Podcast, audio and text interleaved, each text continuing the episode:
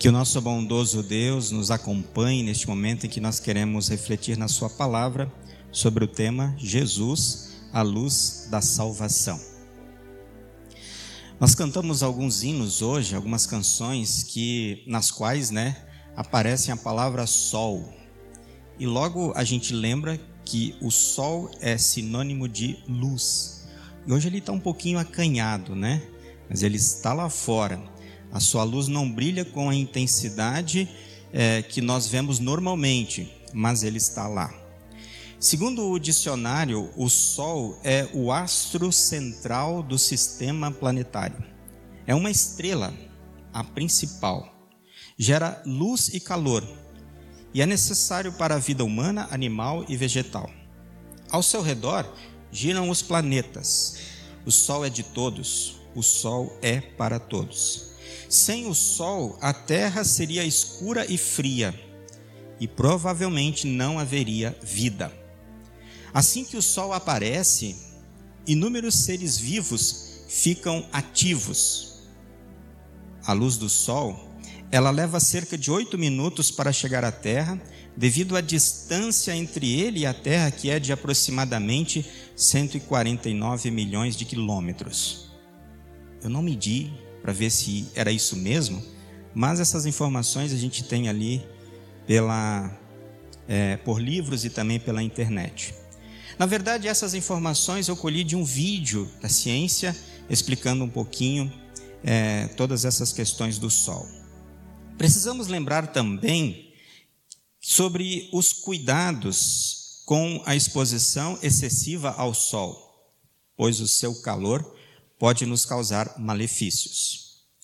A Bíblia também nos apresenta, estimados irmãos e irmãs, um astro-rei, uma estrela central de quem somos totalmente dependentes. Sem ele, não há vida.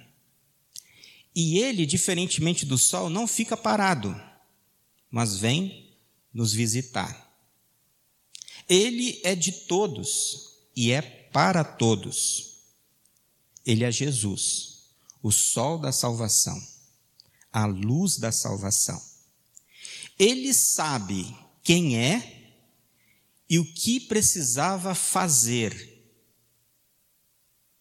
E isso nós lembramos mais uma vez hoje nos textos que lemos. Ele sabe quem ele é e o que precisava fazer por isso veio nos visitar. E ele precisava ser o Messias, o Cordeiro de Deus que tira o pecado do mundo, o seu pecado e o meu. A luz de Deus veio brilhar entre nós para que nós tivéssemos salvação. Jesus é, para nós, a luz da vida. O evangelista Mateus, ele procura apresentar Jesus como o Messias. O ministério de João Batista, conforme vimos hoje no Evangelho, estava chegando ao fim. Ele estava preso e, na continuidade da história dele, nós sabemos, ele foi morto. E, neste momento, Jesus então começa o seu ministério. Jesus então deixou Jerusalém, o centro do mundo judeu, e foi para a Galileia uma região afastada da capital e desprezada pelos habitantes daquele centro. Foi uma decisão sábia e prudente de Jesus, pois as pessoas do lugar para onde Jesus foi, para onde ele foi morar, aquelas pessoas careciam de luz. Elas precisavam da luz de Cristo, pois viviam numa escuridão espiritual sem fim, a não ser que Jesus fosse lá e transformasse a vida e a situação daquelas pessoas. Jesus foi morar em Cafarnaum, uma vila de pescadores, onde ficava a casa de Pedro e também a cidade onde Mateus recolhia os impostos era a base de operações de Jesus. Cafarnaum era uma cidade que atendia muito bem os interesses de Jesus de expandir o evangelho, pois ficava na costa noroeste do Mar da Galileia. Ali funcionava uma grande rota comercial marítima. Dali então, daquele local com essas características, era mais fácil irradiar o evangelho para todas as partes da Galileia. E era isso que Jesus queria. E é isso que Jesus quer hoje também. Muita gente naquela região, na região da Galileia, não professava a fé cristã, tanto que era chamada ou conhecida como a Galileia dos gentios. As pessoas ali viviam na escuridão espiritual. E Jesus, então, a grande luz, a luz do mundo, foi até aquelas pessoas para dissipar as trevas nas quais andavam e viviam, como já tinha sido profetizado por Isaías, como lemos no texto do Antigo Testamento hoje também. Jesus ele é apresentado e ele é o Messias que Deus anunciou. Jesus veio para reunir os povos de diferentes raças em um só rebanho, em um povo cristão. Pessoas que confessam a sua fé nele. Somente ele, Jesus, é o supremo pastor. Jesus veio para todos e quer ser o Salvador de todos, o meu Salvador e o seu Salvador, e de todos aqueles que ainda vivem numa escuridão espiritual, sem Deus, sem Jesus no coração. Para um povo que estava assentado ou sentado na escuridão, nas trevas, ou seja, vivia em pecado, vivia na ilusão, na falsidade religiosa e sem a verdade divina da salvação, Jesus resplandeceu. Tudo isso que eu citei, sendo a realidade daquelas pessoas, podemos afirmar que é também, por muitas vezes, a nossa realidade. Foi a nossa realidade e continuará sendo até o dia em que nós definitivamente entrarmos na vida no céu. Só que essa realidade Jesus quer mudar. Ele deseja mudar.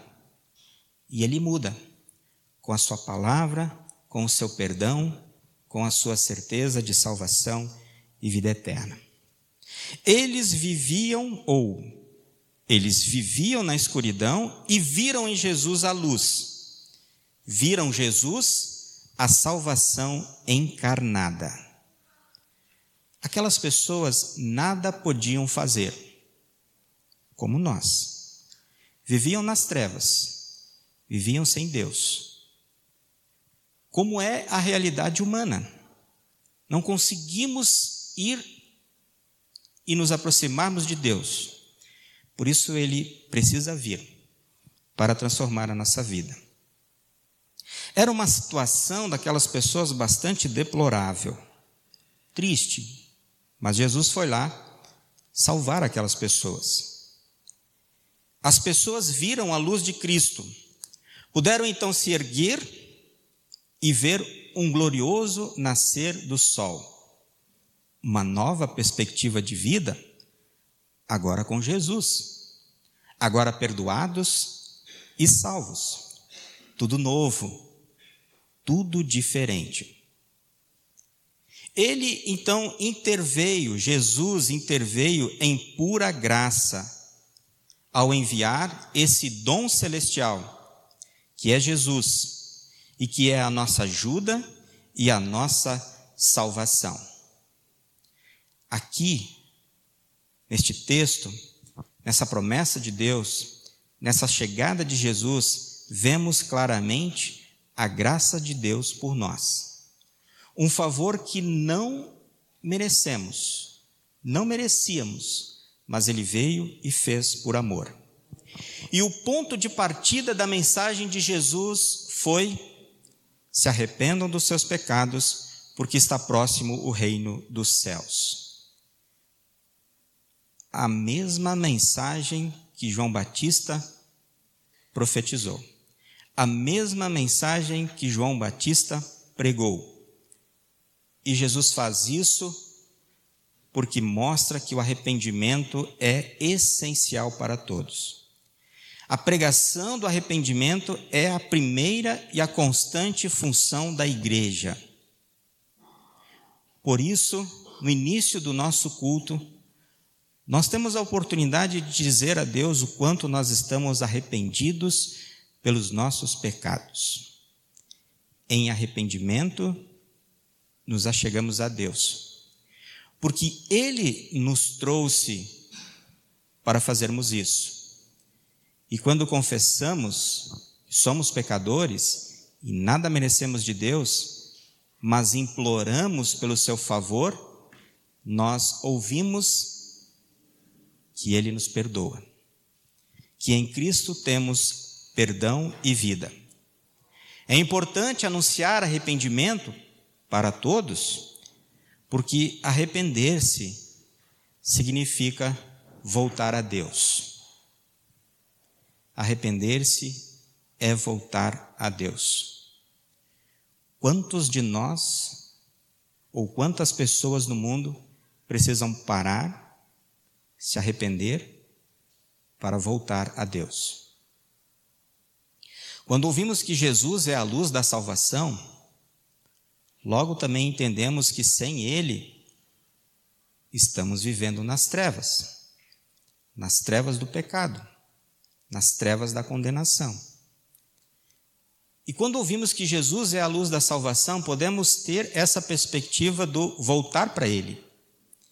E é Ele que faz com que esse sentimento, essa atitude de arrepender-se aconteça em nossa vida.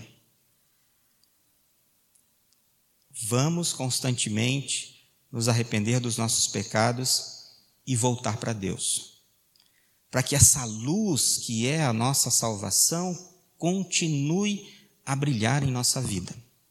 E que assim possa também brilhar para a vida de outras pessoas, como é ou como acontece no evangelho de Mateus de hoje. Jesus então ele assumiu o trabalho de João Batista só que agora muitas pessoas, mais pessoas iriam ouvir este evangelho. É necessário que todos ouçam.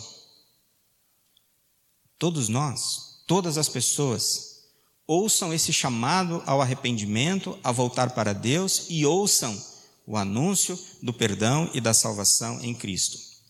Por isso, porque isso é importante de anunciar esta boa notícia a todas as pessoas, Jesus então chamou e preparou discípulos, como os irmãos Pedro e André, que estavam lá lançando as redes e foram chamados para segui-lo, para serem pescadores de gente.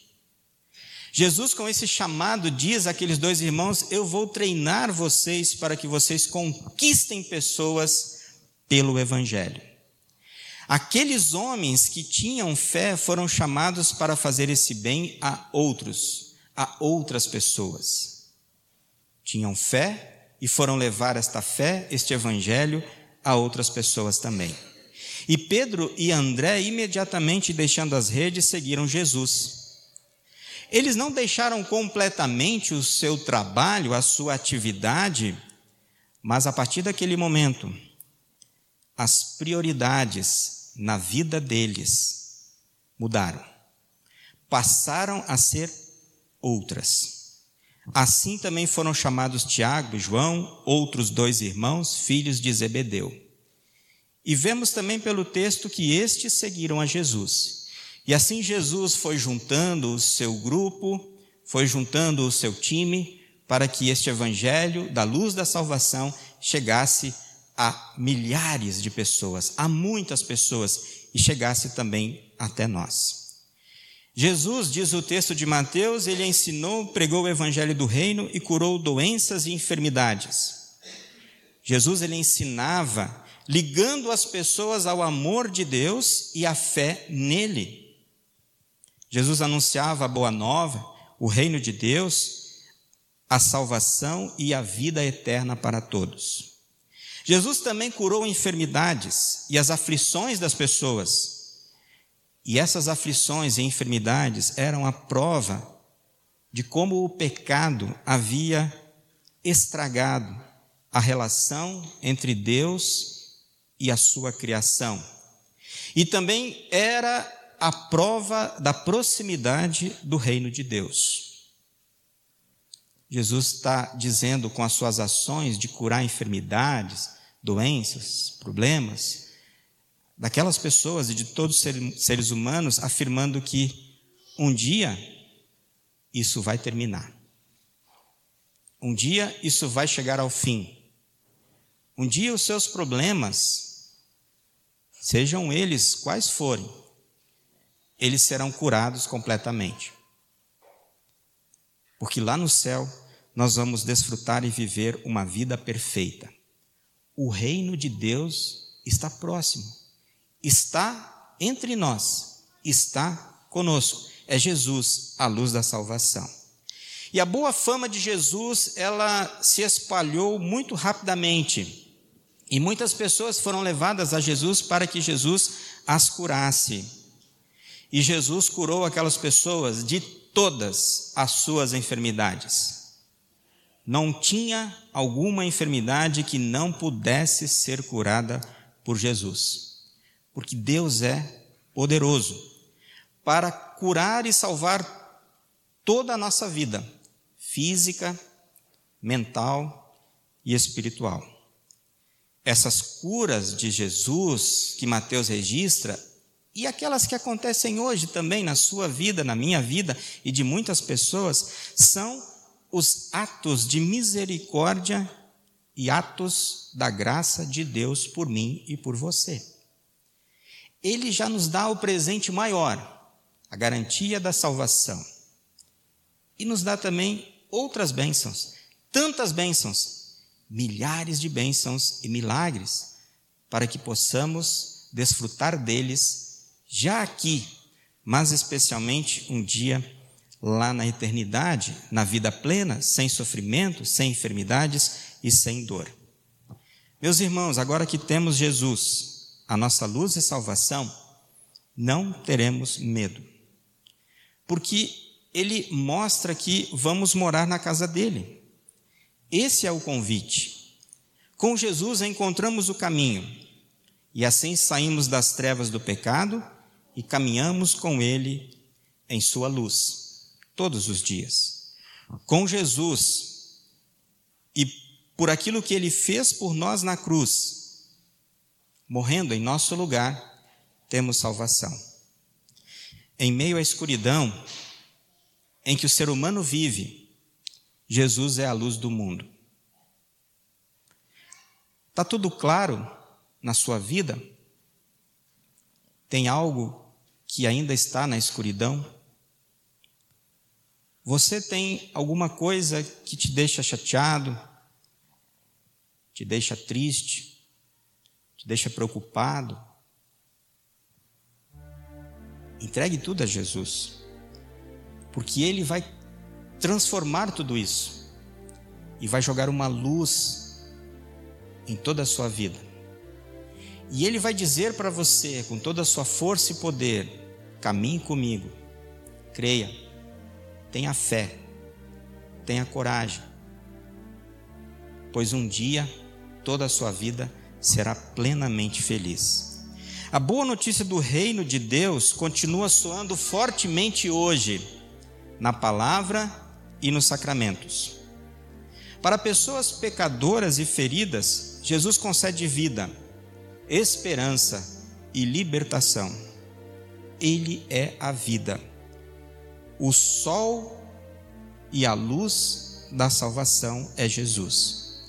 Ele brilha eternamente por mim, por você e por todas as pessoas. Que a luz de Jesus brilhe em toda a nossa vida e por meio de nós a fim de levarmos a salvação para todos, que somente Jesus pode e quer dar. Que esta luz brilhe em nós, para brilhar por meio de nós, para que mais pessoas tenham essa certeza que Jesus é a luz da salvação. Amém.